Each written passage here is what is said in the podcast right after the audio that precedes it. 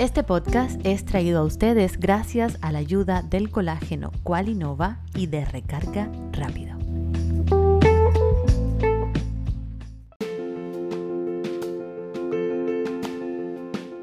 Este espacio ha surgido de mi inmensa necesidad de comunicar todo lo que traigo por dentro.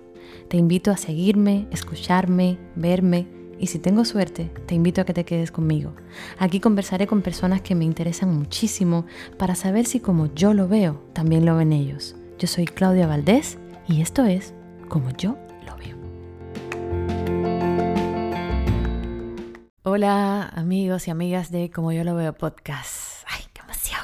Cada vez que estoy aquí. Antes de comenzar este episodio, quiero pedirles un gran favor. Como yo lo veo, está a punto de llegar a las 200.000 escuchas en poquito más de cuatro meses que tiene de creado. Me ayudaría muchísimo que lo compartieran con sus amigos para poder crecer esta comunidad tan linda con la que me siento tan bien acompañada. Si cada uno de ustedes les recomienda este podcast a tan solo un amigo, no solo llegaremos, sino que doblaremos la cantidad de escuchas y nuestro círculo en tantos países del mundo se seguirá ampliando envíale el enlace de tu episodio favorito a una persona que quieras mucho. Ayúdame a que, como yo lo veo podcast, se escuche más y más. Bueno, y ahora sí comenzamos. No soy de pegatinas con fotos en el refrigerador. Nunca lo he sido. Ni de llenar las paredes de cuadros con fotografías familiares. Aún no le he hecho fotos profesionales a mi hija. Tampoco le hice esas fotos que se le hacen a los bebés con dos o tres días de nacidos. ¿Eso en qué grupo de madre me pone? ¿En qué grupo de madres me pone no tener la casa llena de retratos, pero sí que mi teléfono todas y cada una de las fotos están alternadas con una de Lucía? O mirar a la cámara que le tengo en la habitación cada cinco minutos para ver si está durmiendo o qué está haciendo. ¿En qué grupo de madres me pone ser una mamá que no se mata por demostrarle nada al mundo, solamente a mí, a mi hija y a mi familia? ¿En qué grupo me pone celebrarle los cumpleaños de forma muy discreta, pero sintiendo que cada año con ella es el mejor de mi vida? O colarme en su cama mientras duerme y quedarme mucho rato ahí, solo sintiendo su olor. ¿En qué grupo de mamás me pone no vestirnos iguales para salir, de hecho, no tenemos ninguna ropa parecida, ni tenerle una habitación aparte para sus juguetes, sino un pequeño espacio en la sala lleno de luz donde tiene bastante organizadas para ser una niña tan pequeñita sus cosas de jugar. ¿En qué grupo de mamás me pone temer llevarla a lugares con mucha gente por el miedo que generó esta maldita pandemia horrible? ¿O temer llevarla a la guardería o al círculo infantil por miedo a que se me enferme? Yo creo que sí. Creo que sí sé. Esa me coloca en el grupo de las mamás un poco sobreprotectoras. Pero solo un poco, ¿eh? Y tengo conciencia de que lo soy. Ahora, antes no. Y me molestaba muchísimo cuando me lo decían. No soy sobreprotectora, respondía yo súper molesta siempre. Pero cuando busqué un poquito más de información sobre las mamás sobreprotectoras, me encontré con un estudio muy interesante que me alivió muchísimo, la verdad, porque realmente no soy tanto como creía. Bueno, comparado con este estudio, casi nada. Y después de leerlo, lo seré muchísimo menos.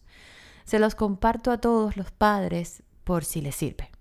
Esto lo tomé del blog de Alicia Escaño Hidalgo, que es licenciada de Psicología por la Universidad de Málaga, máster en Terapia de Conducta y Salud, en fin. Y tiene un blog que a mí me gusta mucho. Y bueno, les comparto este estudio muy rápido que hizo sobre la sobreprotección. Protección y sobreprotección no es lo mismo. Para empezar, la protección hacia nuestros hijos es un aspecto vital. La necesidad de cuidar de los, de los más pequeños es un intento a ese afecto enriquecedor y esas conductas con las que facilitamos un poco su desarrollo y salvaguardamos su seguridad física y también emocional. La sobreprotección, en cambio, tiene un claro efecto limitante. Hay quien pone nombres y etiquetas a este tipo de comportamiento así como hiperprotector, ¿no?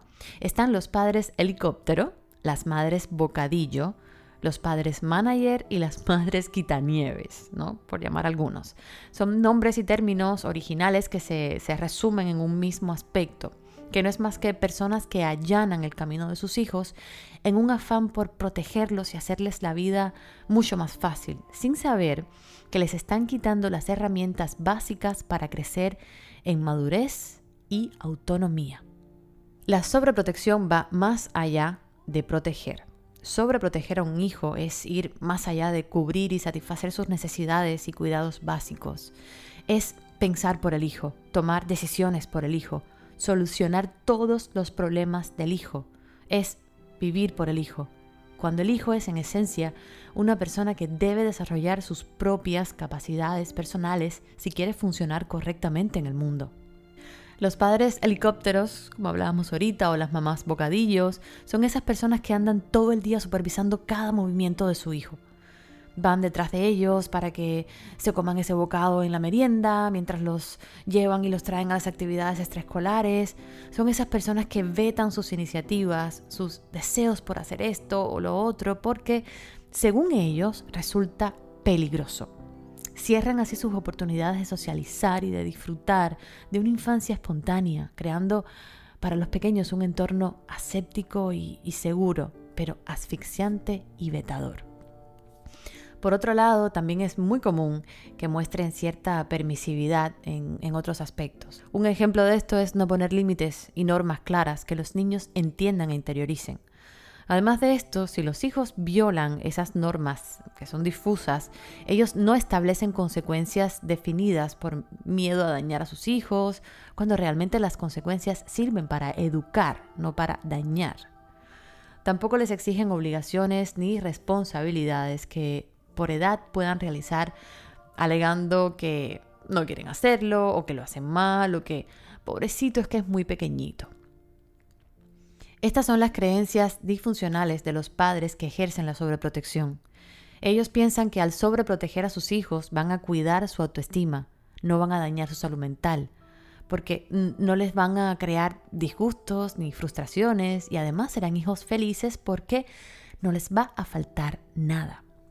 Pero vamos a ver qué consecuencias puede tener la sobreprotección. La sobreprotección no es buena, no alienta a la responsabilidad, a la independencia, a la madurez personal o psicológica. Si no enseñamos a nuestros hijos a tomar sus propias decisiones, a gestionar su vida, a solventar sus problemas, siempre dependerán de alguien para hacerlo, porque realmente es que no, no saben hacerlo solos. Esto a su vez crea problemas de autoestima, ya que si uno percibe que no sabe manejarse por la vida, por sí mismo, o que nunca toma la iniciativa en nada, su autoconcepto será, desgraciadamente, el de un inútil que siempre necesita a otro a su lado. La sobreprotección también genera baja tolerancia a la frustración. Como sus padres siempre se han asegurado de que no sufran por nada ni se frustren cuando no consigan lo que quieren, no han aprendido a tolerar la frustración tarde o temprano, la vida y la sociedad les hará abrir los ojos y será entonces cuando surjan los auténticos problemas. Lo más probable es que reaccionen a las frustraciones con ira, exigencias e incluso agresividad, lo que les puede llevar a tener dificultades en las relaciones sociales y en la vida en general. Las personas aprendemos por consecuencias negativas y positivas debido a nuestras experiencias directas, por lo que es indiscutible la necesidad de que un niño experimente con el mundo para aprender a manejar mejor su futuro.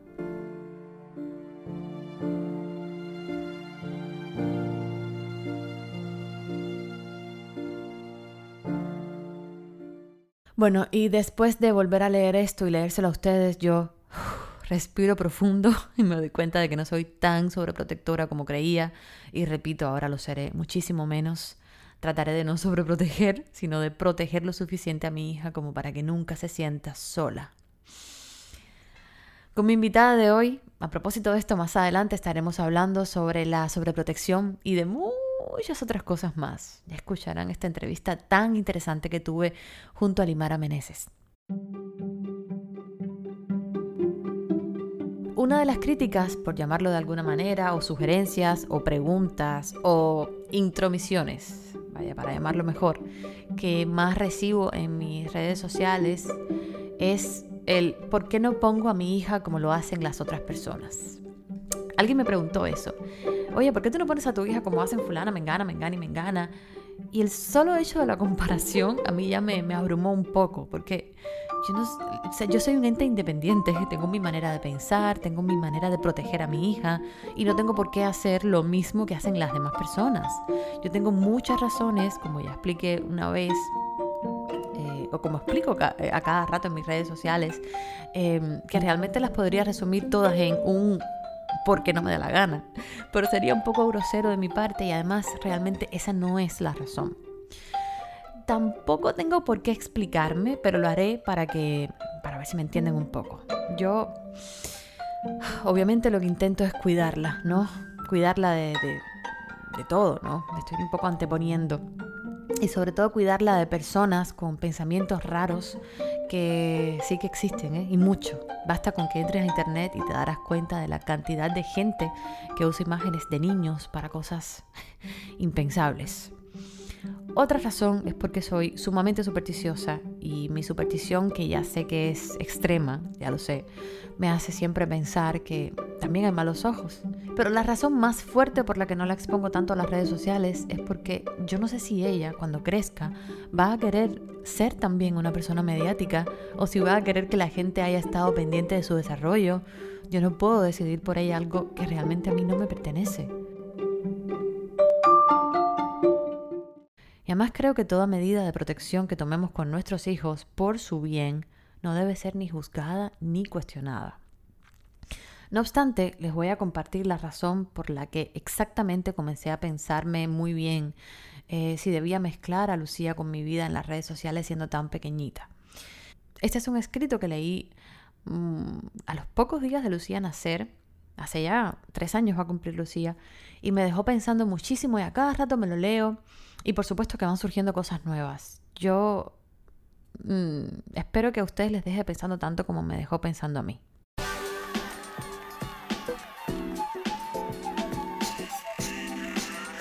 ¿Cuánto compartes en Internet sobre la vida de tus hijos? ¿Para qué publicas asuntos de tus hijos en las redes?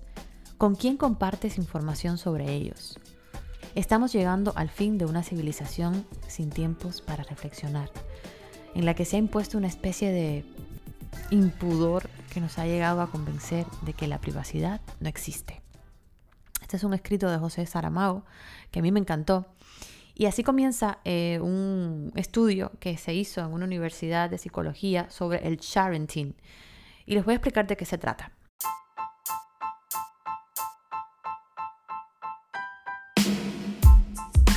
La palabra parenting es un anglicismo que proviene de la palabra share, que significa compartir, y parenting, que significa paternidad. Se da cuando los padres documentan lo que les sucede a sus hijos a través de las redes sociales. Las más populares son Facebook e Instagram. Según el diccionario Collins, el parenting se trata de la práctica de los padres de comunicar a través de las redes sociales información sobre sus hijos de forma abundante y detallada. Es una práctica habitual que no para de crecer. De hecho, no ha existido una generación con una infancia tan cargada de publicaciones como la de ahora. Existen, según este estudio, tres categorías de padres en cuanto al uso de las publicaciones de información en las redes sociales. Uno es los padres protectores, que son aquellos que se preocupan por la privacidad, que no quiere decir que no se sientan orgullosos de sus hijos, pero que ponen mucho cuidado a la hora de hacer publicaciones. Dos, los padres orgullosos, que son a los que les encanta que sus eh, contactos se enteren sobre todo de lo maravilloso que hacen, de cómo son sus hijos, y publican fotos, anécdotas en las redes sociales, en fin. Y tres, padres irritables, que son aquellos que detestan que los demás hagan publicaciones sobre sus hijos en las redes. ¿Cuáles son los riesgos? El parenting puede resultar perjudicial por diversos motivos. Te voy a leer algunos de los que, de los que vienen en ese estudio. Pérdida de la privacidad. Con la huella digital que estamos gestando al compartir todo sobre nuestros hijos, estamos exponiendo una privacidad que en realidad les pertenece a ellos. Cyberbullying. Con el sharenting podríamos llegar a favorecer sin querer el acoso o intimidación por Internet, ya que estamos facilitando el acceso a nuestra información y a la de nuestros hijos. Fraude. Los hijos podrían convertirse en blanco de fraude gracias a los datos que hay de ellos en las redes. Grooming, podría generarse eh, una práctica de acoso a través de las redes sociales y uso del contenido para propósitos sexuales, que este es uno de los más comunes desgraciadamente, que podría darse en envíos de mensajes sexuales a través de las redes que incluyan el contenido que hemos publicado de nuestros hijos. Bueno, vistas las consecuencias que puede traer el sharenting, vamos a ver de qué forma podemos gestionar la exposición de nuestros hijos en las redes sociales según este estudio.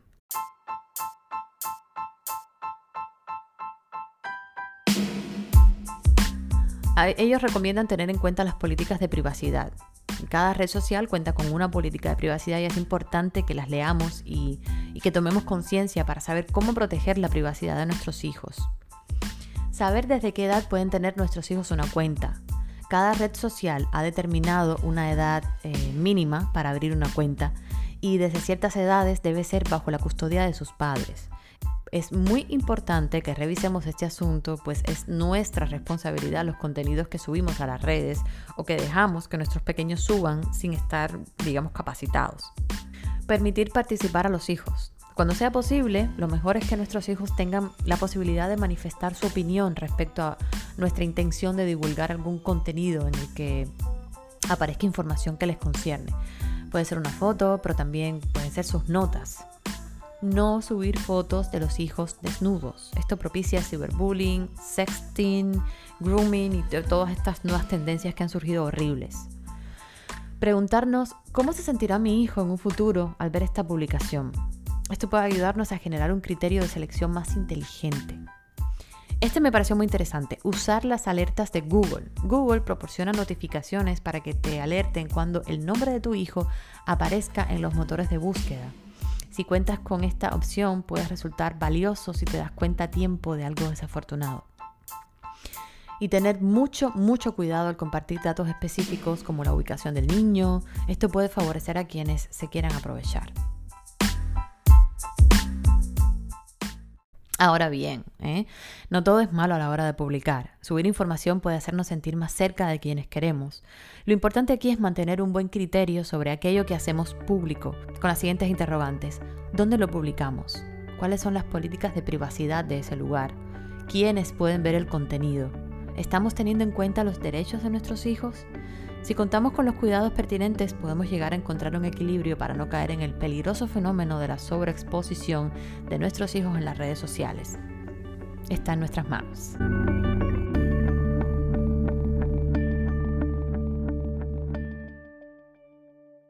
Así termina ese escrito tan interesante que, que la verdad me hizo pensar mucho y cuestionarme si esperar un poco más para que, para, para, por supuesto que me encantaría que todo el mundo vea a Lucía, pero como mamá, creo que es, bueno, no solamente yo, Alexis, toda la familia hemos tomado esa decisión de no exponerla tanto. No es que no la ponemos, pero no exponerla tanto.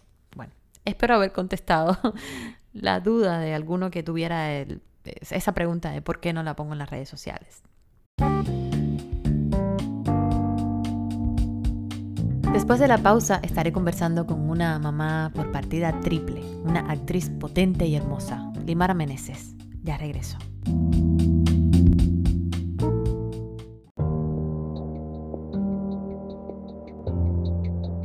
Y ahora quiero que conozcan un poco sobre el primer producto que está patrocinando este podcast, el colágeno líquido Qualinova.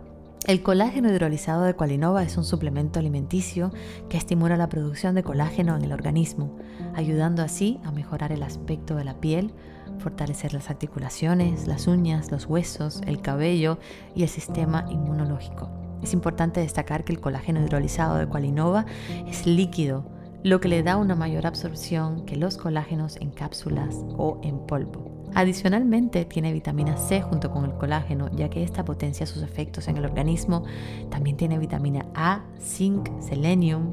Puedes obtener el colágeno de Qualinova a través de la página web www.qualinovacolagen.com o en Amazon. El shipping es free y está disponible en Estados Unidos y Puerto Rico y no tiene contraindicaciones. Y ahora seguimos. Quiera que yo voy, yo soy cubano. Cuando dejamos nuestro país, la nostalgia viene con nosotros. También el deseo de saber de nuestra familia, de nuestros amigos, de nuestra gente. Si eres cubano, con recarga rápido puedes acercarte a todo lo que extrañas en Cuba. Descárgate la aplicación o visita la página web www.recargarapido.com. En cualquier parte del mundo que estés, puedes usar recarga rápido. En Madrid, en Nueva York o el Vaticano. Y si a la luna yo me voy, seré cubano. Y si eres cubano y te gustó esta canción, bueno, y aunque no seas cubano, de donde seas, Ve corriendo a YouTube a escuchar el tema Yo soy cubano de Alexis Valdés con Willy Chirino.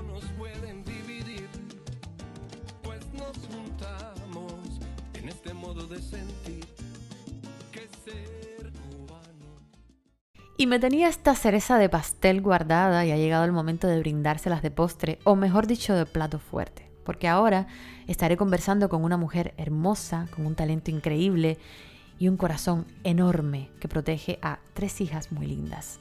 Hace poco creó uno de los espacios más lindos e interesantes para todas las mamás y para las que no lo son también, que se llama Ser Mamá es de Madres y sale todos los domingos por su canal de YouTube. Hoy nos viene a contar todo sobre esa etapa de su vida que la ha hecho paradójicamente más fuerte y a la misma vez más sensible, que le ha hecho, como dice su hija Alejandra, con quien también conversó, más fuerte, muy fuerte. Hoy vamos a ver por qué ser mamá es de madres para Limara Meneses. Vamos a ver cómo lo ve ella. Y al fin llegó el momento que tanto estaba esperando porque eh, cuando decidí hacer este, mm, este episodio, que ya saben que está dividido en dos, la primera parte fue una parte un poco de desahogo mía, también de un poco de preguntas a, a, un psiquiatra que últimamente me está asistiendo mucho en todos mis podcasts. Em, cuando decidí dividirlo en dos fue realmente porque mi primera invitada para este, para este episodio siempre fue y, y siempre ha sido Limara, para este capítulo específicamente, para este tema. Y decidí ponerle ser mamá es de madres, al segundo episodio, realmente en homenaje a su programa que ha sido, yo creo, una, yo creo que es una de las mejores cosas que están pasando en las redes sociales ahora y que más adelante vamos a hablar de eso. Pero hoy eh, voy a tener conmigo a Limara Meneses, que es una actriz muy guapa, cubana, maravillosa, y que además está haciendo cosas muy diferentes en las redes sociales y está ayudando a muchas mamás a romper el mito ese de la perfección, de la maternidad, que hoy yo quiero junto con ella eh, un poco quitarle todo ese, ese brillo lindo y ese cristal que lo adorna y ser reales y decir la verdad de, de lo que es ser mamá. Así que Lima, muchas gracias por estar. Gracias, qué presentación tan bonita. No, la presentación real viene en toda la parte de adelante que yo grabo, sabes que a mí me gusta investigar y hablar, pero esto es un poquito para ir entrando en calor y mm, yo sé que has tenido que hacer un, un pequeño esfuerzo para estar, porque sé que tienes tres eh, diablitas por ahí por la casa, que me imagino que te deben consumir mucho tiempo. Y justo esa sería mi primera pregunta, porque yo tengo solo una, solo una hija, ¿no? Y, ya creo que me es bastante complicado eh, organizarme. ¿Cómo haces tú con tres hijas? Porque además son tres hembras. Madre mía, qué pregunta. Esas tres pitufas no me dejan, eh, no me dejan ser en algunos momentos, aunque soy con ellas como en ningún sitio. Eh, realmente es algo a lo que no le he prestado tantísima atención y creo que es un juego psicológico que está haciendo mi cabeza, mi mente, mi cerebro, para no, para no desencadenar en lo peor que puede ser eh, una depresión, que ya no es posparto, aunque todavía se podría considerar, porque estoy todavía, no he llegado a los dos años de ser mamá de Isabela, que es la más pequeña, y creo que también es un juego que estoy haciéndome a mí misma, no pensar en cómo me las arreglo para no eh, embullirme en, en, el, en, el, desasosiego, en la desesperación, en, en, el que no me alcanza. Estoy tratando, si esto le sirve a alguna de las o a algunos de los que nos están escuchando y mirando, Claudia, voy haciéndolo a la marcha. Sí, voy haciéndolo a la marcha. Y como que un día tras otro. Un día tras otro. una pregunta, porque e, es otra cosa que quiero romperla, desmit, o sea, desmitificar un poquito esto de, ay, pero yo la veo ya perfecta en las historias, pero si tiene tres o tiene cuatro o tiene dos, pero ¿cómo, cómo, están, cómo siempre está peinada perfecta? La gente no sabe que existen los filtros, no se, acuerdan, no se acuerdan de eso y no nos han visto realmente sin filtros, eh, ¿sabes? Con nuestros niños. Pero la pregunta sería, para empezar, un poco que me, que me, digas la verdad de tu día a día. ¿Cómo es un día de Limara realmente? No el ideal, no el de verdad, incluso el peor de tus días. ¿Cómo podría ser con estas tres niñas, eh, tu esposo, tu trabajo? ¿Ya algún punto en que te vuelves un poco loca? ¿Cómo, cómo funciona tu día? Mira, yo tengo un temperamento bien fuerte, aunque no lo parezca, aunque todas las personas me tengan idealizada como la dulzura, qué bonita. Sí, tengo, soy bondadosa y soy, y soy generosa, pero soy muy fuerte de carácter. Y si, si es en mi casa, Alejandro dice que yo soy candil, candil de la calle y oscuridad de la casa. Eh, te cuento, yo soy extremadamente organizada, no soporto el desorden, no me gusta eh, el reguero, soy un poco enferma con eso, creo que lo he dicho varias veces. Entonces, un día cotidiano es, eh, por lo regular, dormirme a las 2 de la madrugada o 3 cuando me atrapa el sueño, porque a veces el cansancio tan grande que me genera el día a día no me permite descansar a tiempo, además que es también el horario al que le puedo prestar un poco de tiempo a las redes sociales. responder mensajes, etcétera, puedo hacerlo tranquilamente en la madrugada. Eso es malo porque eso empieza a generarme un cansancio y un agotamiento que luego se va reflejando en el día a día. En el día a día, no de lunes, martes, miércoles, sino en el propio día.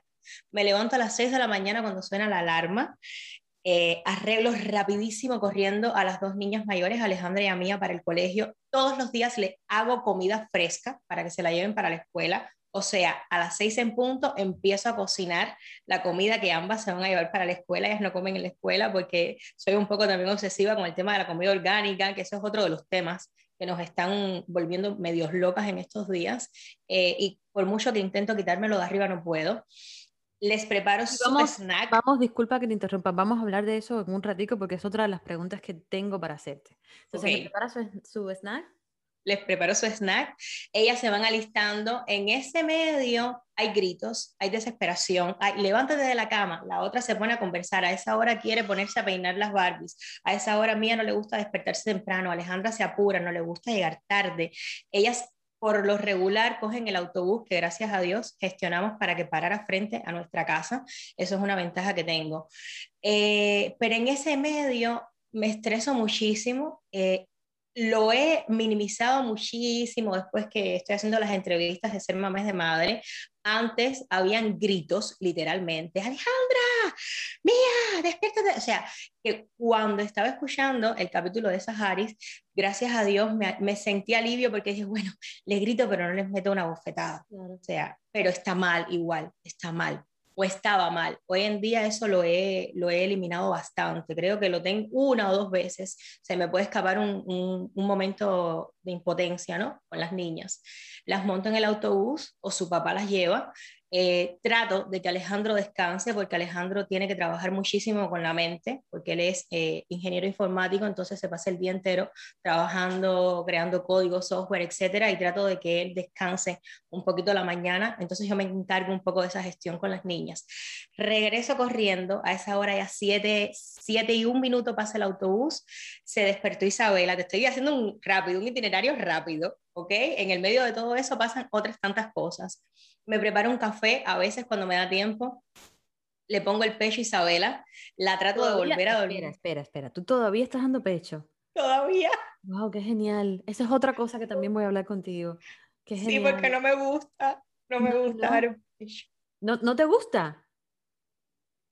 no me gusta, no me gusta. Eso es un tema complejo. No, ahora lo hablamos, entonces le das okay le doy el pecho em, y ya empiezo a armar las camas porque me gusta que las camas estén tendiditas. Les arreglo la habitación a las dos para cuando regresen de la escuela se encuentren en su habitación, o sea, se encuentren en un espacio agradable para que ellas sepan que llegan a su hogar, que llegan a su casa, que pueden eh, soltar, liberar las tensiones que puedan existir en la escuela. Converso con ellas, cómo les fue el día, hablamos un poquitico, luego ellas se van a sus habitaciones y empiezo a tratar de preparar la cena. En el medio de eso viene ir a la compra, se me acabó la leche, atender a Isabela. Isabela se pone intensa y pico, salir con ella, caminar, eh, entrar, revisar el internet, llamar a mi casa, a mi familia, a mi papá, a mi hermano, a mi mamá, a mis suegros para que tengan con, contacto con la, niña. Eh, en el medio de todo eso estoy hablándote desde las 7 de la mañana hasta las 2 y 45, una de la tarde más o menos. Yo no almuerzo, nosotros hacemos una sola cena, mi esposo y yo, una sola comida, porque tenemos una filosofía ahí de fasting y de ayunos y, todo el tema por salud. Entonces, gracias a Dios ahí no tengo complejidad con el tema de hacer comida, porque tampoco él es una persona exigente. Él tiene hambre y se prepara su comida. Pero me pongo a lavar, a limpiar, empiezo a recoger por debajo de, la, de, la, de todos los lugares registro esquina por esquina para que no haya una piececita chiquitica que la niña se pueda meter en la boca eh, o algo que pueda ponerle en peligro. Sus hermanas juegan con cosas pequeñas, entonces son niñas y por mucho que ellas intenten recoger, no lo hacen eh, a la perfección. Entonces tengo yo que hacer ese pase de revista para ver que todo esté en orden. en la comida de Isabel a 2 y 45, la siesta de Isabel. En el medio de todo eso, intento a veces hacer una historia cuando puedo en Instagram, intento a veces responder mensajes eh, de YouTube, responder emails, buscar trabajo, hacer una audición que me mande mi agente, eh, leer algo cuando puedo, investigar cosas en Internet que me interesan para el programa, preparar el programa de cada domingo. Y que la gente piensa que como es una vez a la semana, pues lo puedes hacer el día anterior y la gente Entonces, imagina el trabajo que todo esto lleva. Posiblemente ya estés agotada de escucharme. Imagínate lo que es. Cuando los niños llegan de la escuela. 2 y 40 en punto suena el, me suena el teléfono para avisarme que, que la, la, aplicación que tengo del autobús me está avisando que ya el autobús está a, a 200 pies a la redonda corre afuera con Isabela, que siempre recibe a las hermanas, ella, ella sabe cuando el autobús viene ya, o sea, Isabela a las 2 y 38 ya está, ¡pum!, se despierta de la siesta a esperar a sus hermanas. Vamos, las recogemos, a veces va Alejandro, por lo regular voy yo. Entran, quítense la mochila, revisar si tienen tareas hechas, si no tienen tareas hechas, preguntarle. Siempre sé cuando alguna viene con algún problema de la escuela, a esa hora siéntate a conversar con la que le tiene el problema, explicarle, negociarlo, darles mi punto de vista, sobre todo la mayor. Eh, vuelven los gritos. No, ellas juegan un poco. Yo eh, soy bastante pesada con el tema de, la tecnología ellas no me gusta que, gasten tiempo en, la computadora. De hecho, no tienen tablet. Ahora tienen una computadora que se la cedió a la escuela por todo el tema este de la pandemia, pero nosotros no le hemos comprado ningún dispositivo. Ellas no tienen teléfono, no tienen televisor en el cuarto.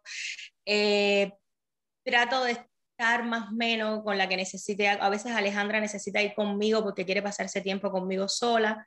Me voy con ella para una tienda, regreso, tengo que emplearle tiempo a Mía, insisto con Alejandro para que deje de trabajar para irnos al parque un rato para que cojan sol, para que corran, a veces hacemos ejercicio Alejandro y yo, otras veces Mía está como un poco más susceptible y quiere ir a jugar con los amigos y yo no tengo tiempo, o sea, ese es más o menos mi día, a las 5 en punto me voy a llevarlas a el hip hop a una y a la otra al ballet regreso. En esa hora, que es de 5 a 7, me pongo a hacer la cena.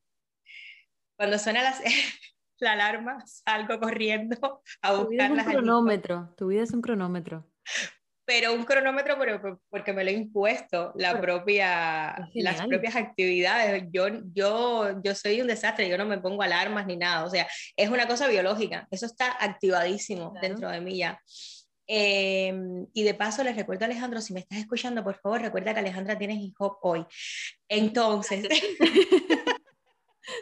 entonces, Claudia, hago la cena, por lo regular cocino todos los días, comida fresca, cocino diario. Eh, a todo eso, porque yo también, no solo cocino diario, cocino dos veces al día porque yo hago almuerzo y comida diferente yo hago la, la, la, comida solamente en la mañana para las niñas y ya. Voy a adaptar tu filosofía.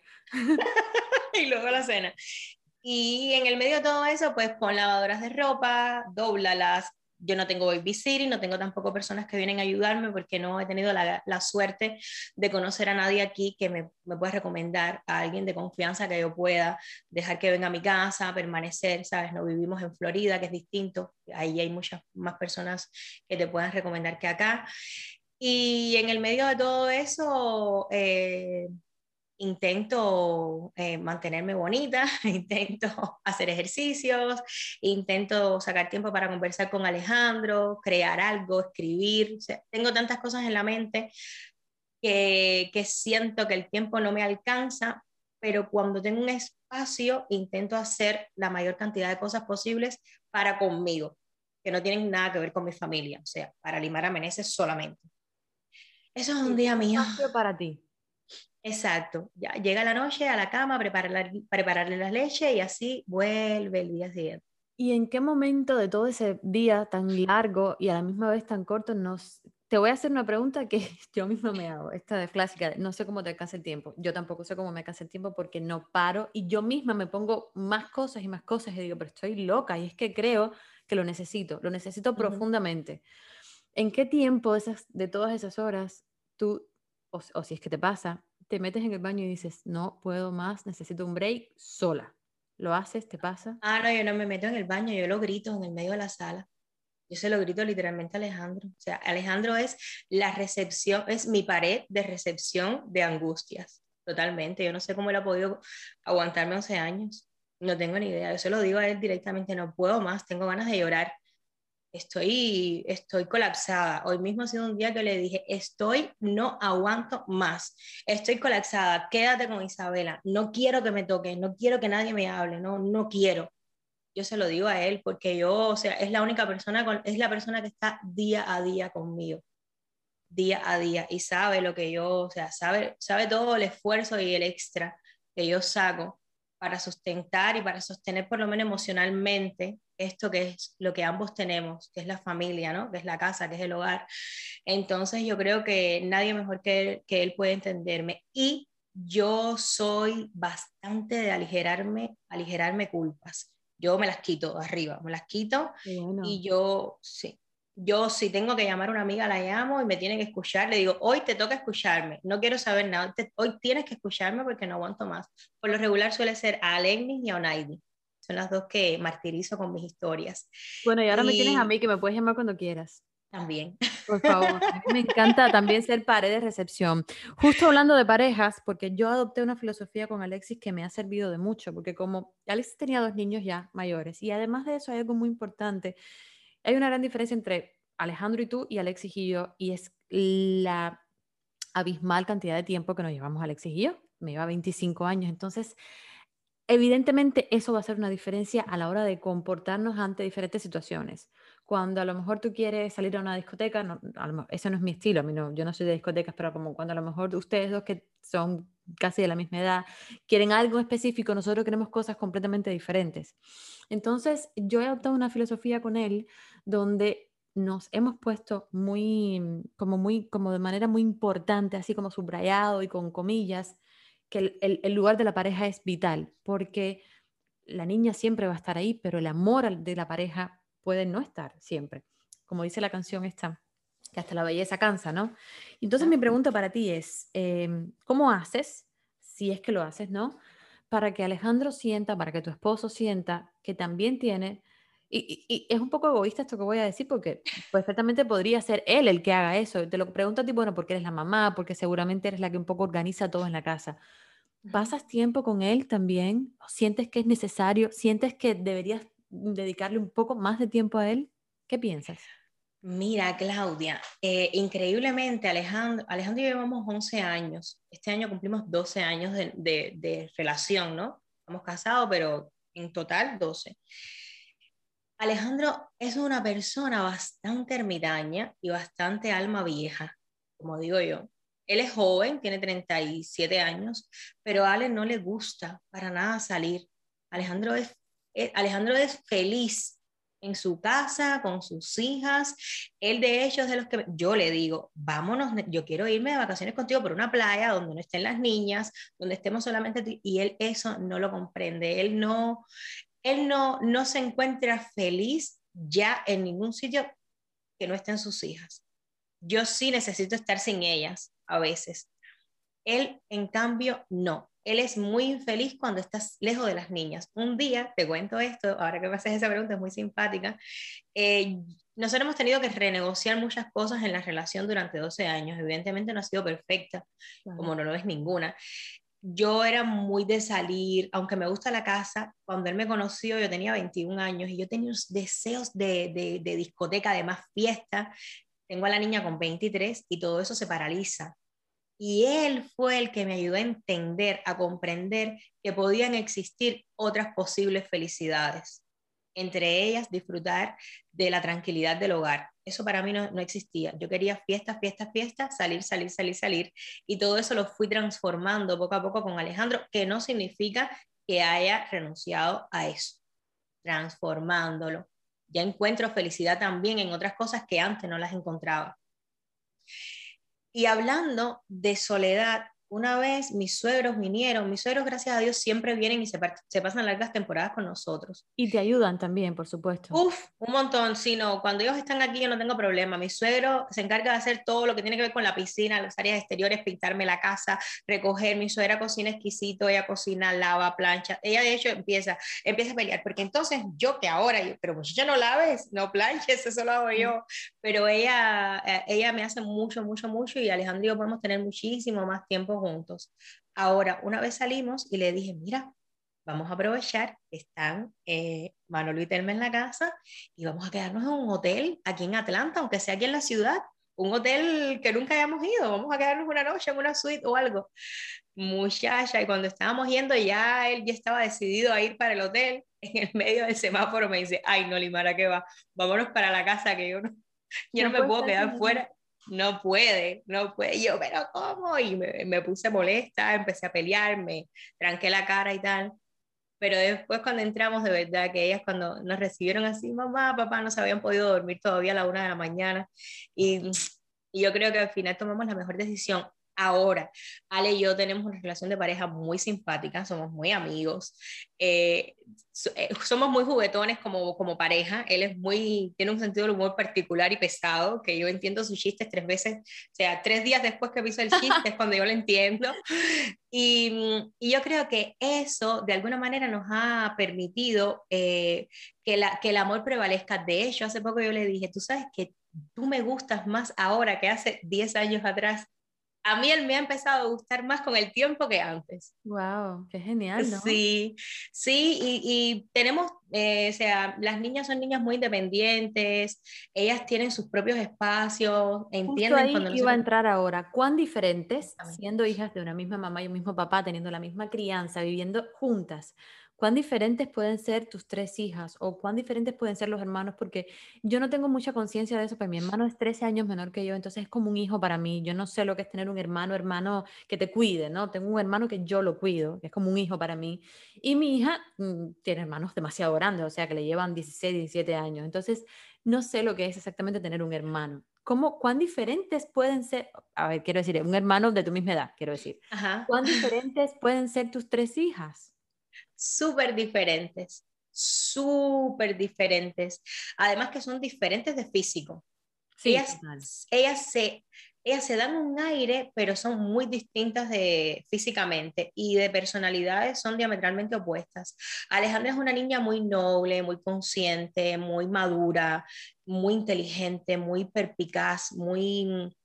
Ella se huele las cosas, es una niña con la que tú puedes establecer conversaciones profundas incluso de cosas de la vida, filosofía y todo eso. Es una niña muy inteligente.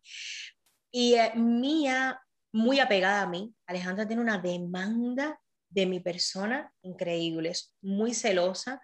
Ella establece los límites de relación de mis amigas. De hecho, ella puede entender quién es una buena amiga para mí, quién no. Ella es como si fuera una madre. Es una cosa muy rara porque ella se siente mi mamá y me habla y me da consejos para la vida.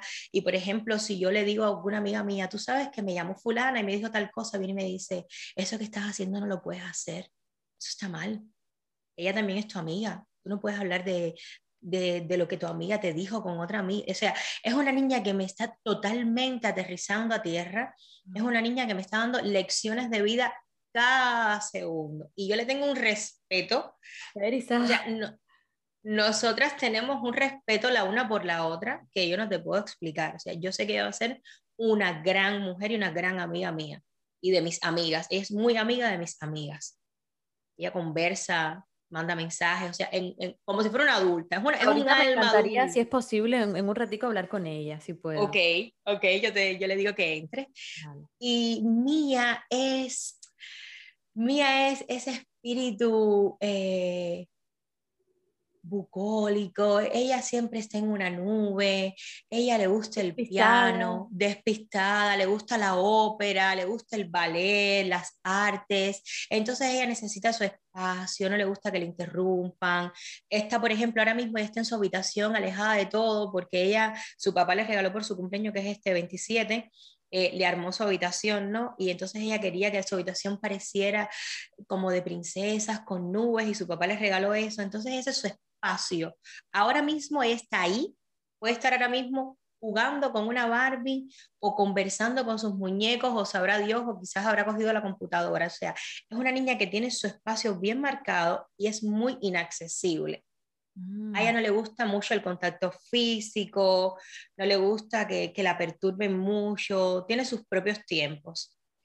E Isabela es como, es un, es un duendecito inquieto, eh, eh, es, muy simpática, es juguetona, es desde su papá, o sea, ella no tiene una preferencia, es de las que bye, ella ve que me voy y me dice bye, no llora si me voy, es bastante, es una niña, yo creo que va a ser una niña feliz. Entonces, imagínate esas diferencias cuando se unen, es muy difícil, muy difícil para mí como madre eh, establecer una equidad, ¿sabes? Porque cada una es tan tan particular. mira, tú vas escalando, la, tú, tú vas subiendo los escalones de, de, todas las preguntas que yo te quiero hacer. Yo no, te preparo las preguntas ni las entrevistas, pero cada vez que vas hablando, a mí me es como un resorte que me van surgiendo preguntas que en mi mente yo digo, ok, ahora lo voy a hacer esta. Y tú te me adelantas siempre. Justo eso te iba a preguntar. ¿Cómo negocias? Porque tampoco tengo experiencia en eso. ¿Cómo negocias el tiempo y cómo negocias el amor? ¿Ok?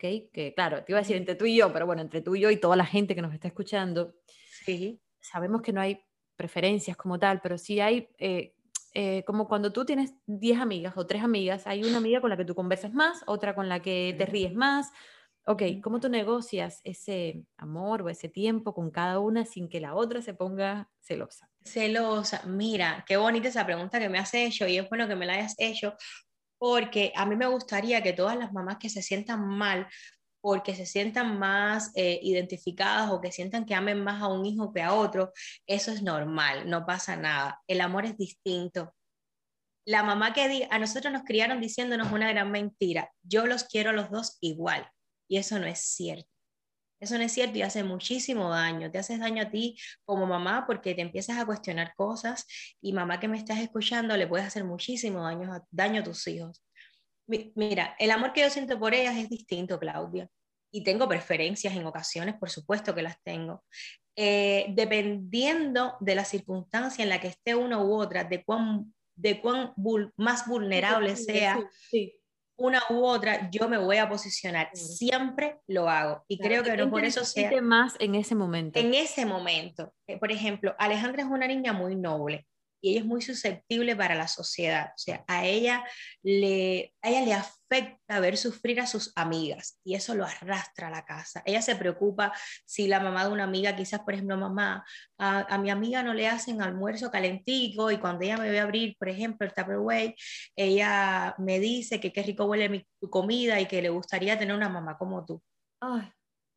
Entonces ella viene con esa sensación, o sea, ella viene con ese dolor y yo, me lo, y yo lo puedo percibir y yo empiezo a sufrir con ella. Entonces ahora yo quiero que la, que la amiga venga para la casa. A esa hora converso con Alejandro, a ella le vamos a dejar que venga y tengo un sleepover con Ale. A nosotros no nos gustan los sleepover, pero... Eh, y, y me da tanta tristeza y veo cómo ella se consume ahí analizando de qué manera ella puede intentar que la amiga sea feliz y ella se puede pasar una semana en esa y me lo repite, me lo repite. Entonces, durante esa semana, tú me ves que yo soy más apegada a Alejandra. Claro. y trato de, de, arroparla un poco y de transmitirle tranquilidad y le hago entender que la vida no es tan fácil, que es niños que los papás no tienen mucho tiempo, como yo, por ejemplo, que puedo dedicarle tiempo a hacerle su comida, su mamá, la mamá de la amiga seguro trabaja, etc. Pero es muy doloroso. En esa semana yo estoy más unida a Alejandra. Ahora, Mía es una niña que tiene, ella tiene, la, tiene, tiene como ira, y sé que es un pecado capital y es muy malo porque ella es Tauro. Entonces, hola, yo también. Hola, hola, mañana es tu cumpleaños y lo sé, felicidades, adelantada. Entonces, Tauro es muy complicado de domar, tienes que, tienes que pasar mucho tiempo, pero sí. Exacto, entonces es una niña que es muy impulsiva, te da respuestas rápidas.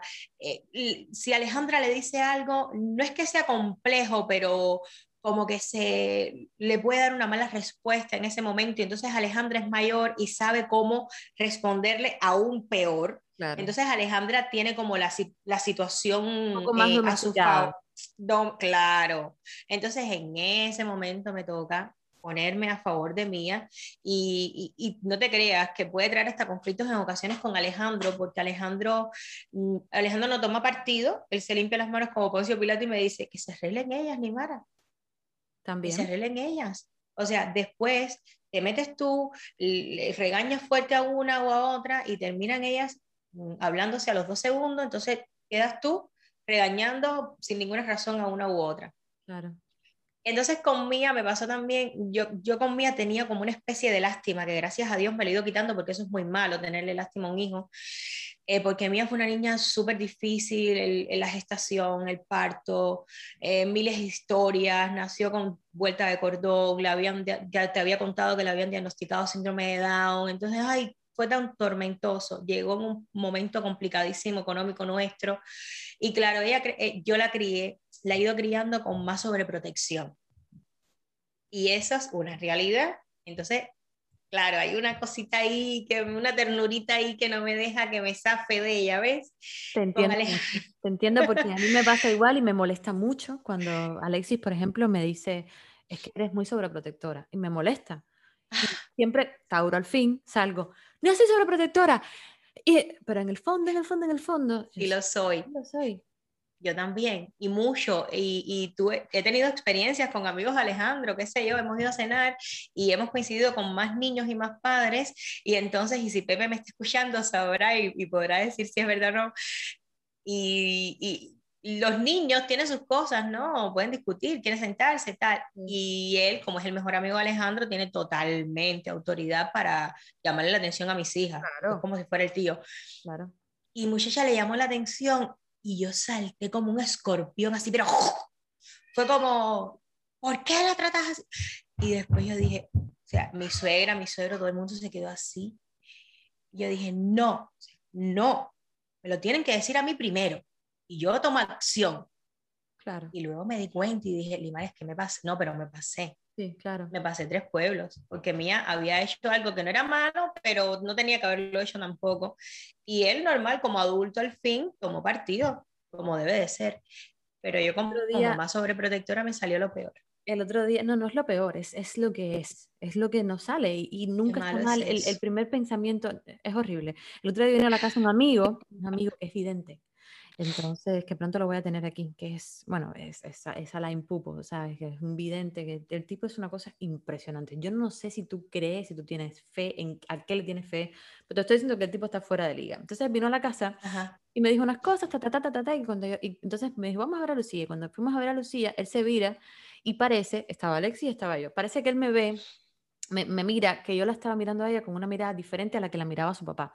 Yo la miraba como, ¿sabes? Como para los que no estén viendo el video ahora, como con los ojitos así caídos, como mirándola así, porque estaba dormida. Y me dijo, ¿y por qué tú la miras con lástima? Y le dije, yo no la estoy mirando con lástima. Y Alexis me dijo, ¿ves? Que no soy yo la única persona que te lo dice. ¿Por qué la miras con lástima? Es malo. Es muy malo, Claudia. le hacemos mucho daño. Horrible. Y le hacemos daño a nuestros hijos. Le hacemos mucho daño a nuestros hijos. Entonces, eso es algo que tenemos que trabajar nosotros. Antes de llevar a nuestros hijos a un psicólogo, eh, debemos nosotros primero revisarnos y ver qué está mal. Y eso está mal. O sea, conmigo está mal en ese sentido. Entonces, ya por ahí te puedes dar cuenta de cómo hablo de una y cómo hablo de la otra. O sea, con, de una hablo con más firmeza, con más seguridad, con más confianza. Y la otra hablo con más susceptibilidad, con más emoción de, de sobreprotección. Y bueno, Isabela es, Isabela es la Isabela es una semillita que ahora está creciendo, que todavía no tiene una personalidad formada, pero igual es, es una semillita que tienes contigo todo el tiempo, más que ellas, porque Exacto. más tiempo ahora, por supuesto. No, y que ha crecido también, Claudia, mira, las circunstancias también económicas, sociales y políticas influyen tantísimo mismo en la digo y en la maternidad, de verdad. Digo esa frase. Y según tus circunstancias eh, económicas, políticas y sociales, tú puedes y sociales. Siempre digo siempre. Entonces, imagínate, o sea, Alejandra llega en una circunstancia X, influye, evidentemente. Mía llegó en otra que influye. E Isabel ha llegado en, como en el esplendor ahora mismo nuestro de que estamos mejor asentados en todos los sentidos, como parejas, eh, adultos, maduros, con tranquilidad. Entonces tiene es otra manera de querer. No, y otra manera también, otra edad para criar un hijo, ¿sabes? Es otra, otra experiencia. ¿Piensas tener más niños?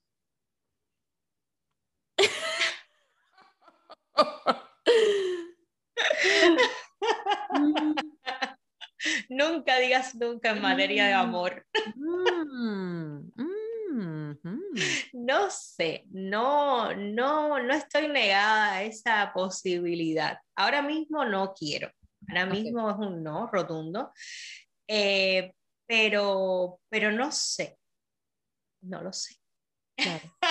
nunca, uno se debe cerrar, uno nunca se debe. No, yo no me cuido, o sea, yo no me protejo, Alejandro tampoco. Eh, quiere decir que debe, no lo hemos conversado, él y yo no hemos hablado sobre eso. Podría perfectamente pasar. Podría pasar y si pasa, creo que podría ser. Incluso, eh, siempre ha sido una conversación que ha estado en la mesa, yo siempre he querido adoptar de toda la vida, antes de, desde adolescente. Y, y, y creo que si él me da bandera blanca, en ese sentido, yo creo que yo puedo, me atrevería a adoptar tengo muchas ganas de adoptar un niño o una niña, me da igual. Qué bonito eso. Sí, es una me posibilidad. Yo a veces pienso, la vida es tan corta que si nos, si nos planteamos tanto, quiero hacer tal cosa, pero bueno, lo hago el año que viene, siempre lo vas posponiendo, lo vas dejando y nunca lo haces. Eso es algo que yo alguna vez me lo, me lo, me lo pensé también, pero muy lejano.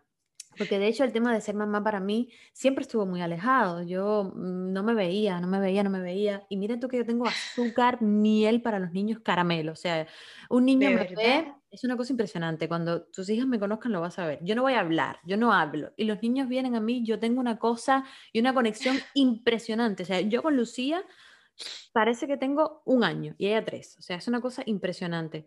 Pero yo no me veía como mamá. Y ahí voy yo a hacerte la, o sea, me, me desvié del tema, venía a hacerte una pregunta que tiene que ver un poco con, con la niñez. ¿Cómo fue tu niñez? Porque un poco la madre que eres hoy y el ser humano, la mujer que eres hoy, yo creo que todo el mundo reacciona de acuerdo a un poco cómo ha sido su vida. ¿Cómo fue tu niñez? ¿Fue una niñez alegre? ¿Tu mamá fue, sabes, te hizo feliz? ¿Tu papá? Ay, Claudia, yo fui una niña tan feliz, tan, tan, tan feliz.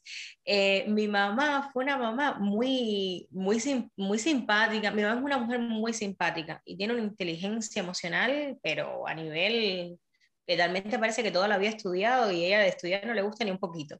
Pero es una mujer muy, con una inteligencia emocional muy, muy buena y muy amplia. Y ella, eh, imagínate que ella era de las madres que decía, tengo unos deseos que lleguen las vacaciones para que ustedes estén aquí en la casa. Ah, sí. sí, a ella le gustaba que estuviéramos en la casa y ella iba, por ejemplo, y decía, ay, yo voy a decirle a la, a la doctora del consultorio que me dé un, un acta de que estás enferma con fiebre, qué sé yo, para que no tengas que ir a la escuela. A ella no le gustaba que nosotros fuéramos a la escuela, le gustaba que estuviéramos en la casa todo el tiempo. Y mi mamá nunca, nunca, nunca me dijo, eh, no te pongas estos zapatos o no uses mi maquillaje. Ella era una madre como muy, era muy feliz. Ay, merenguito, vamos a hacer merenguito. Ay, eh, ah, sí, súbete en la mata guayaba. O sea, no recuerdo mucho a mi mamá regañándome. La verdad, una vez nada más que me fajé con mi hermano y por poco lo tiro por la escalera de la casa que ellos vivían en Santa Clara para abajo, ahí sí, me regañó fuertísimo pero por lo general siempre fue una mamá bien, bien light, bien normal, una mamá normal, feliz con ella misma, creo que la felicidad que ella tenía con ella misma y con, y con mi papá en ese tiempo, que eran pareja, eh, eso la hacía sentir tan segura que nos los transmitía a nosotros como hijos. Y mi papá fue un papá súper consentido. Yo era la más linda, la más...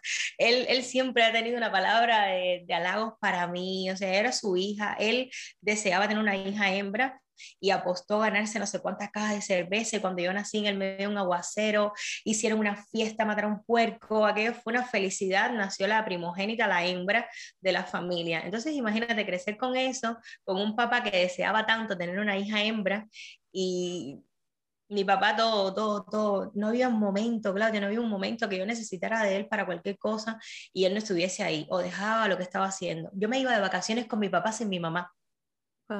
Imagínate, la confianza tan grande y, lo bien que nos sentíamos. Y luego me crié con mi abuela, me crié con muchas familias que se amaban mucho entre ellos, parejas longevas, qué sé yo, en mi familia todo el mundo yo creo que se ha muerto, que se ha muerto siendo marido y mujer, una cosa así. ¿Tu mamá y tu papá están juntos todavía? No llevan como 10 años separados, pero tienen una relación tan bonita y son como, ellos ahora sí, yo los veo y son como si fueran hermanos.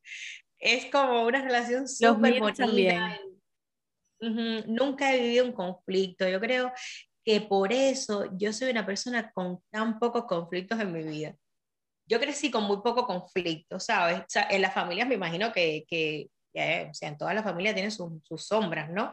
Pero al menos mi familia, por, por parte de padre y por parte de madre, que eran muy unidos también ambos, si hubo alguna sombra, intentaron mantenerla bien alejada del entorno de los niños. Eso es muy importante, porque los niños son una esponja, se dan cuenta de todo. El que piense, y Harris lo decía el otro día, y yo creo totalmente en eso, que el que piense que hace una seña y un niño no se da cuenta, o sea, los adultos esos que hacen, dale tú, los niños se dan cuenta de todo. O sea, los niños son las criaturas, tengan el, el, el, nivel de inteligencia que tengan, son las criaturas más susceptibles a darse cuenta de las cosas, en mi criterio, que existen, ¿verdad? así como yo lo veo, ¿no? Que muy son inteligentes. muy inteligentes, hay que tener mucho cuidado. Tú como mamá, ¿de qué te arrepientes? ¿Qué crees que has hecho mal que me dices, coño, mira, aquí, como se dice, perdón la, la, palabra, la cagué, o sea, esto no lo debía haber hecho. ¿Qué crees que has hecho mal en estos 10 años, 12 años que llevas de mamá? ¿Cuánto tiempo llevas siendo mamá? Llevo siendo mamá 11. 11, en estos 11 años. ¿Qué has hecho 10, que tú...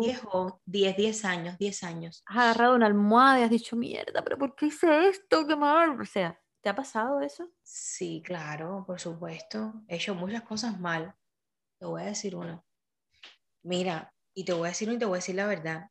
Eh, me acuerdo una vez, Alejandra tenía la mala manía de virarme todo el gel de baño en la bañadera. Yo compraba una botella de gel de baño y ella la viraba. El mismo día. Uh. Yo volví al día siguiente y compraba otra. Un día lo hizo y le pegué duro. Le pegué durísimo. Yo no te puedo explicar cuánto yo lloré. O sea, yo me sentí mal, mal. Claudia, yo creo que yo en mi vida no me he sentido nunca tan mal como ese día. Me sentí extremadamente mal. O alguna contesta, o, por ejemplo, ahora cuando, como ella está más grande, ella hace poco, ella em, empieza a retarme y empieza a intentar imponerse. mucho, sí, sí, es muy clásico eso. Es muy difícil para todas las mamás que están escuchando, eh, las comprendo absolutamente y es normal. Entonces, entre mujeres entre mujeres es muy difícil porque yo siempre he establecido un respeto hacia ella para que ella me respete. Porque por encima de todo, o sea, yo le digo, yo podré ser tu amiga, pero no soy con tus amigas vas a conversar cosas que quizás no vas a conversar conmigo porque yo lo hice. Ahora no, ahora como soy adulta, pues todo se lo cuento a mi mamá y tenemos unas conversaciones más de mujeres, ¿no? Pero lo que yo sí nunca te voy a permitir es que me retes tú no me puedes retar. Claro. No se lo permito a ninguna mujer, menos a ti. No ninguna mujer, no se lo permito a nadie. A nadie. Tú como hija mía no me puedes retar. Y un día me retó. Y me viré Claudia y, me duele, ¿no? Decirlo, me hago un poco porque me duele. Y le respondí no como a mi hija. Le respondí como si fuera una persona desconocida. Entonces me arrepiento mucho de como adulta responsable que tengo que ser, porque esto de ser madre fue una decisión y una determinación mía, no haber tenido la suficiente ecuanimidad que tenemos que tener las madres para entender que es un proceso lógico que va a sufrir ella como niña, que va a ser una preadolescente y luego se va a convertir en una adolescente y así con dos más que vienen en camino. Ese día me sentí muy mal y sobre todo porque Alejandro me hizo sentir mal. Claro. Cuando llegó la noche, que pasó, que ya, o sea, yo me di cuenta, o sea, yo me percaté, pero en vez de pedirle disculpas a ella y sentarnos a tener una conversación, yo me impuse y me, sobre, me protegí yo, me puse un escudo y dije, lo hice bien, es lo que tengo que hacer porque ella tiene que respetarme. O sea, justifiqué lo que yo había hecho mal. Y Alejandro esperó a que se bajara todo, a que se calmara todo. Me sentó y me dijo, o sea, a la que le hablaste así hoy fue a tu hija. No estás hablando con una amiga tuya o con una persona que conociste el otro día en la esquina. Estás hablando con tu hija. Y eso lo tienes que entender. Y que sea la última vez que en esta casa tú le hables de esa manera a ninguna de nuestras hijas. Yo quería que la tierra me tragara. Claro, porque además sabías que tenía la razón. No pude decirle nada. Pero es que somos humanas y humanos. Me sentí muy mal. Claro, pero mm, es, que esa, es la vida. La vida no es cuestión de te respondí perfecto, me dijiste justo lo que yo quería escuchar, ¿no? Ojalá fuera así, ojalá fuera así, pero no es así. Y me es que somos seres humanos, Claudia, y perdemos la... La, el, el, la piel erizada no se escucha para la gente que me está escuchando, pero los que estén viendo el video eh, sí lo van a notar que yo he estado todo el tiempo muy atenta. Esta ha sido una de las entrevistas que más dormida me tienen. Yo cuando digo dormida me refiero a esas cosas que yo escucho y no quiero que pares de hablar, aunque claro, tengo preguntas y tengo cosas que hacer y tenemos un tiempo, por supuesto, pero es muy, muy interesante conversar contigo y aprender un poquito de la experiencia que tú como mamá tienes, ¿no? ¿Tú crees? El otro día hay una frase que me fascinó, la oí cuando no era mamá y me fascinó, ahora no sé. ¿Tú crees en esa frase de yo soy tu mamá soy tu amiga, pero soy tu mamá, no soy tu mejor amiga de, ¡eh, la fiesta! No, no. O sea, tú crees en esto de, tengo que imponer respeto, no confundamos, ¿sabes? Como la libertad con el libertinaje, ¿sabes? La frase no era exactamente, no soy tu amiga, era algo así como, o, sí, era, era muy cruda, era como, yo soy tu mamá, no soy tu amiga. Pero no en, el sentido, ¿entiendes lo que quiero decir? No era como en plan... Sí, claro. ¿Sabes? Era como... Yo sé, yo sé lo que, lo quieres, yo sé lo que quieres de eso? Porque me, me enredé, yo siempre me enredo. Mira, yo creo que ser la madre de alguien lo, engloba todo.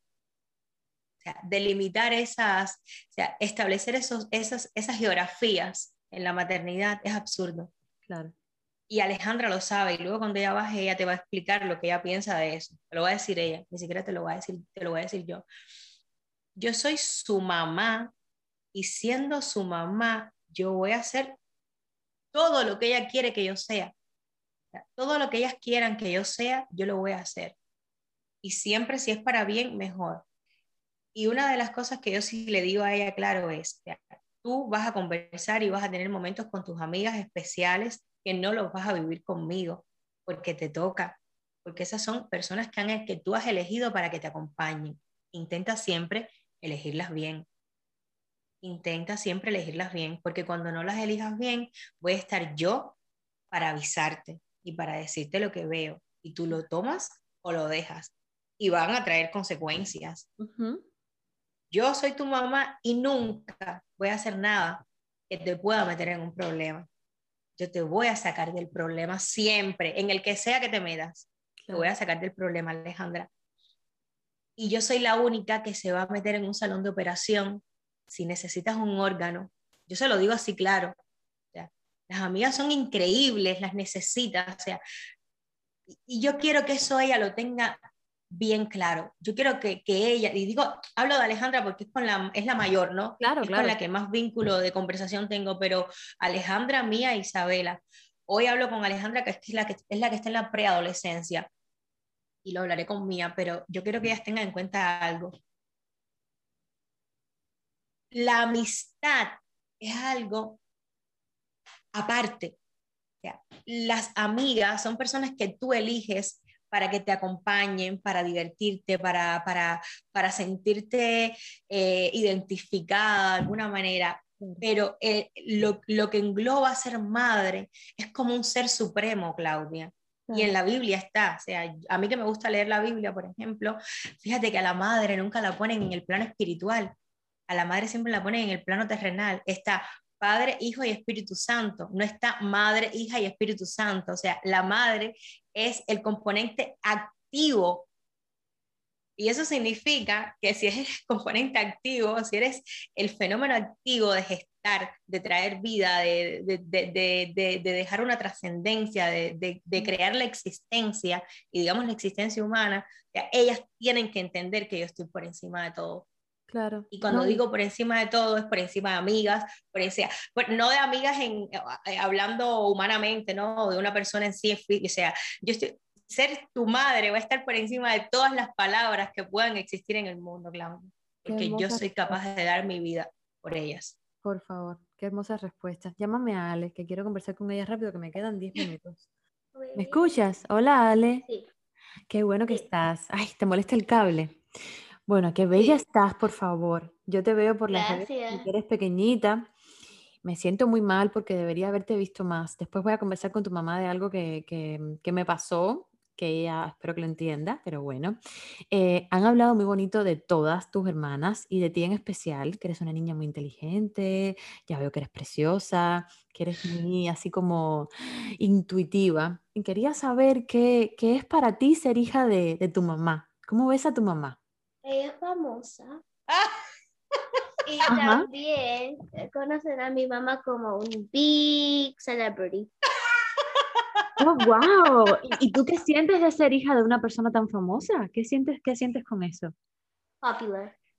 ¿Popular? ¿Te sientes popular? Y, por ejemplo, cuando tú estás triste, así que tienes deseos de llorar porque te pasó algo malo en la escuela y los niños te hacen cosas feas, si es que te pasa, ¿qué te gusta? ¿Cómo te gusta que tu mamá te converse, te calma? ¿Qué te dice tu mamá para que no estés triste? Que lo que hacen, que lo que dicen las otras personas no es cierto y que tú eres más fuerte que Tú eres más fuerte, ¿verdad? ¿Sientes que eres más fuerte que, que los otros? Yeah. ¿Qué, ¿Qué, superpoder crees que tienes tú? ¿Crees que puedes hacer así que tú dices, wow, esto me sale genial? Por ejemplo, yo cocino muy rico. Lo siento, pero lo tengo que decir sin modestia. Tú, por ejemplo, ¿qué sientes que tú dices, mi superpoder es este, yo puedo hacer tal cosa muy bien, por ejemplo? Muchas cosas. Muchas cosas, como que... ¿Cuáles? hacer crochet, hacer, cocinar, hacer como diseños de ropa. ¿Te gusta eso? Oh, y también me gusta hacer, me gusta el diseño. ¿Verdad? ¿Y cuando seas grande qué vas a hacer? Una diseñadora de ropa, una model una cocinera de hacer dulces y ya. Ay, que me vas a invitar a comer, ¿verdad? No, y una cantante. Ah, una cantante, qué bueno. Buenísimo. Bueno, yo, yo ahí voy a estar en primera plana para comer tu comida, para verte, cantar. Para ponerse tu ropa. Y una pregunta, si un día, que no va a pasar, porque las mamás son eternas, mamá no está por ahí, qué sé yo, y pasan unos días y no la puedes ver y bueno, qué sé yo, no la ves. ¿Cómo, cómo, qué le dirías, qué le contarías, por ejemplo, cuando tú tengas niños, cuando seas grande, qué le contarías a los niños de tu mamá? Era una persona muy buena y muy fuerte y muy tiene carácter. Con mucho carácter, ¿verdad? y ella es regañona, es una mamá regañona. Ella regaña. Un poco, ya. Ya. y después dice que, y después ella dice que nos ama, que, no, que se siente mal, y después nos vuelve a castigar. Ay, Dios mío, esa mamá. Vamos a ver cómo se están portando esos niños también. Cuéntame cómo es para ti tener dos hermanitas pequeñas que uno tiene que enseñarles cosas en la vida. Tú eres la mayor, eres la, supongo la que más, ah. la, más tranquila de todas. Bueno. Mm. Es difícil siente mal. Bueno, bueno y después loco. Porque Mía es la más chismosa. Claro. Ajá. ¿Y la chiquitica? La chiquitita es muy gritona. Ah, Pero claro, Ale, si es pequeña, cuando tú tenías la edad de la chiquitica, tú también gritabas. Y cuando tenías Pero la edad era- de mía, también eras chismosa. No, ¿No? no, eso no. ¿No? No, porque yo era una niña muy ¿Muy qué? Educada. ya, eh, educada. Eres muy educada. Cuando tenía, co- como tenía dos o tres, o un año, yo sabía el alfabeto en, en Japón, ¿Japonés? Japonés. japonés, coreano y asiano. No. Y en en, en, en chino, en japonés y en coreano. Ya. ¿Sabías el alfabeto en todo eso? En todos esos idiomas. Sí. Madre mía, ¿y Ay. por qué? Porque buscaba en el internet cómo aprender. Es muy buena con, es muy buena con, con los idiomas. La última pregunta es, em, ¿te imaginas a tu mamá y a tu papá separados? Tienen que pasar por mí. Por encima de tu cadáver, ¿no? Como se dice en español. O sea, que eso lo voy a tomar como un no. No me los No. imagino separados. No puedo. No puede. Mm, ya. Eso le, Si alguien se va de la casa, yo. no, ella, No. ella no, no concibe eso. Porque yo tengo muchas amigas, tengo unas cuantas amigas, dos de verdad, que sus padres están separados y no me gusta ¿Por qué? porque se siente mal. Ellas se Porque- sienten mal. Porque Julie es una, y ella me dijo que eh, sus padres están fajándose, que su papá está haciendo cosas que no debe ser. Y ella está triste cuando se separan. Y Presley Ujú, es otra amiguita mía. ujú. Su padre se separó de la madre cuando ella era como dos años. Ujú, Cuando tenía Yeah. y se siente mal. Se siente mal. Bueno, espero que siempre, siempre estén juntos, Ale, eh, y que sobre todo sean muy amigos. Los cinco, ustedes cinco, que Ujú. sean muy unidos y que sean muy amigos, ¿vale? Sí. Si Somos tú un me lo equipo. permites, si tú me lo permites, un día yo me siento sin tu mamá, que está metida en el medio, siempre en el medio, que se vaya un día y tú y yo conversamos y tú me cuentas cosas de la escuela, de qué crees del bullying y de muchas cosas. Estoy preparando un capítulo sobre el bullying y creo que tú serías maravillosa para que me des tu opinión, ¿vale? Sí, a ella le encanta hablar de eso. usted, dígame usted. Protege a los niños en la escuela. So, en la escuela, um, eh, cuando viene nuestro consular, Counselor, eh, counselor, eh, mediador, consejero, consejero. mediador. ella nos habla de como cosas de bullying que no se debe hacer. Ujú. Porque nuestra escuela básicamente es una, una escuela que no se puede hacer bullying. Mm, Y y lo que es- todas, sí. Es que ella habla porque bullying es malo. Ujú. Explica, da razones. Ujú. Qué bien. Bueno, pues si te parece bien, eh, vas a ser muy pronto mi invitada sin tu mamá, ¿ok? Tú sola conmigo, ¿vale? Yeah. Bueno, pues muchas Bye. gracias, te mando un beso No. Dile gracias. Lima, hemos tenido un, más de una hora, qué sé yo, mucho más de una hora maravillosa. Y para despedirme, yo siempre hago dos preguntas eh, que, que no pueden variar y que sí varían. Uno de mis oyentes eh, más, sabes, más fanáticos, Néstor, me mata. La primera es, ¿qué libro recomiendas? ¿Qué libro te gusta? Eh, y le recomiendas a la gente para que lo lea, ¿no? Si un libro que tengas de cabecera, que te guste mucho.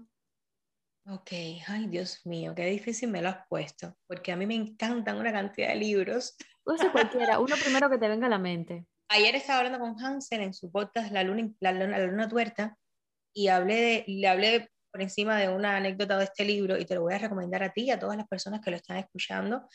No pueden dejar de leer este libro, jamás. Es un libro de filosofía, es una novela, una, no- una novela romántica filosófica que se llama La insoportable levedad del ser, Sí, de Milan Kundera. de Milán Kundera, sí.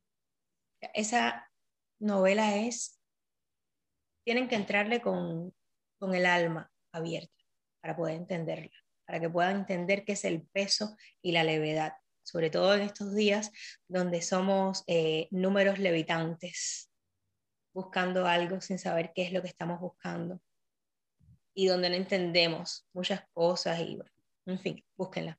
Busquen esa novela, es muy interesante y es muy buena. eh, los cuatro personajes que tienen eh, son muy buenos y los dos que más me gustan es el protagonista que es Tomás y Sabina, es una, una de las, no es protagonista, es un personaje importante en la serie, pero en la novela, pero bueno.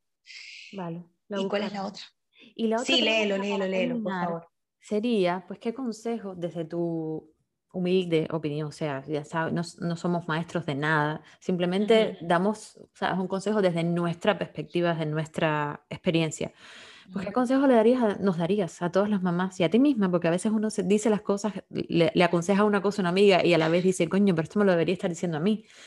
¿Qué consejos le das a las madres que están por ahí a veces pensando que lo están haciendo mal o pensando que lo están haciendo muy bien? ¿Qué consejo darías? Ay, Claudia, mira, ¿sabes lo mejor que pueden hacer hoy en día? De todo lo que escuchen, de todo lo que vean, intenten sacar lo, de lo negativo, lo positivo que puede crear en ti, porque de positivismo estamos hasta aquí. O sea, de positivismo, e- estamos hoy día eh, con tanto positivismo que eso puede estar creando muchísimas más lagunas mentales y muchísimas más confusiones. Yo cuando intento asumir y ver cosas de las mamás, etcétera, busco, me voy a lo negativo, a lo que creen que han hecho mal y cómo han tratado salir de ahí, cómo han tratado resolverlo, qué camino han tomado. O sea, yo les sugiero a todas las madres que, que, vayan disfrutando el camino de los momentos incompletos, de los momentos difíciles, de, y que no se pongan más carga, Claudia, que no se pongan más carga. Eh, hay un, hay un, un, estudio que se hizo de la maternidad y ya voy a cerrar rápido, rápido, porque sé que, que, se, que se está agotando el tiempo, que habla sobre eh, lo que te hablaba ahorita, sobre la Santísima Trinidad y sobre el, pa el Padre, el Hijo y el Espíritu Santo.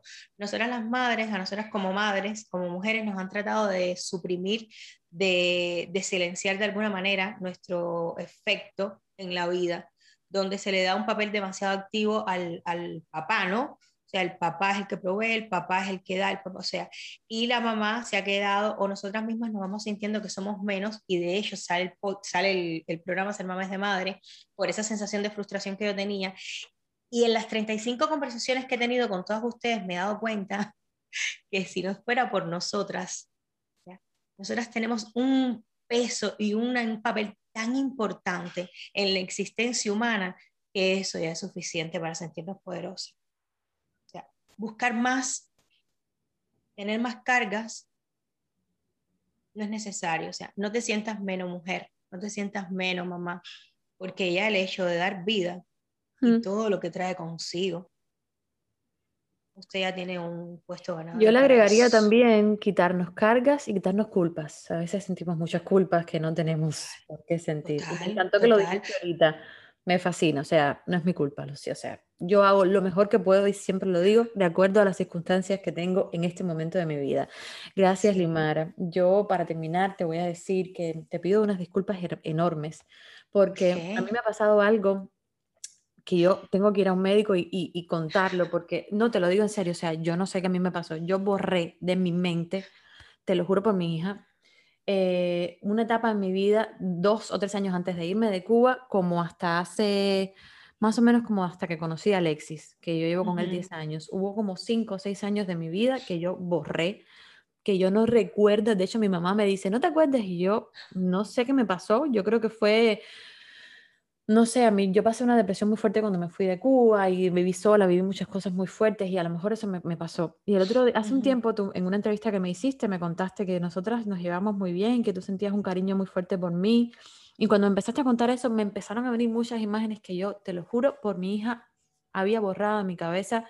No ¿Te sé cómo. acuerdas? Sí, ahora claro que me acuerdo y te pido disculpas. Y cuando terminó esa entrevista yo lloré mucho. Le dije a Alexis, yo tengo que hablar con alguien que, que me explique qué me pasó, porque yo borré tanta gente. No solo me pasó contigo, me pasó también con Giselle. Y me, en un Ujú. momento Giselle me escribió unas cosas y, y me mandaba unas fotos y yo decía, ¿y cuándo nos hicimos esas fotos? Es, es una cosa impresionante. Yo te pido disculpas porque eh, gracias a esa conversación yo me acordé de todo lo que vivimos y de lo lindo que cada vez que coincidíamos que, que pasaba entre nosotras y además Ujú. eso sí no lo olvidé nunca, la admiración que siempre he sentido por ti. Gracias, eres genial, tienes unas hijas maravillosas y te repito, lo estás haciendo y lo estamos haciendo lo mejor que podemos. Así que Súper lindas. Gracias a ti, gracias al podcast y gracias a todas las personas que están escuchando hoy, como yo lo veo podcast. Gracias. te quiero. Y ahora Yo- hay otro tema que desde que soy mamá dejé de cuestionarme para más bien responderme. y es sobre la vida profesional y maternidad. Son vocaciones encontradas, según como yo lo veo, no. Y esta es mi visión y mi experiencia. Hemos sido creadas con la fuerza suficiente para ser repartidas en varias direcciones.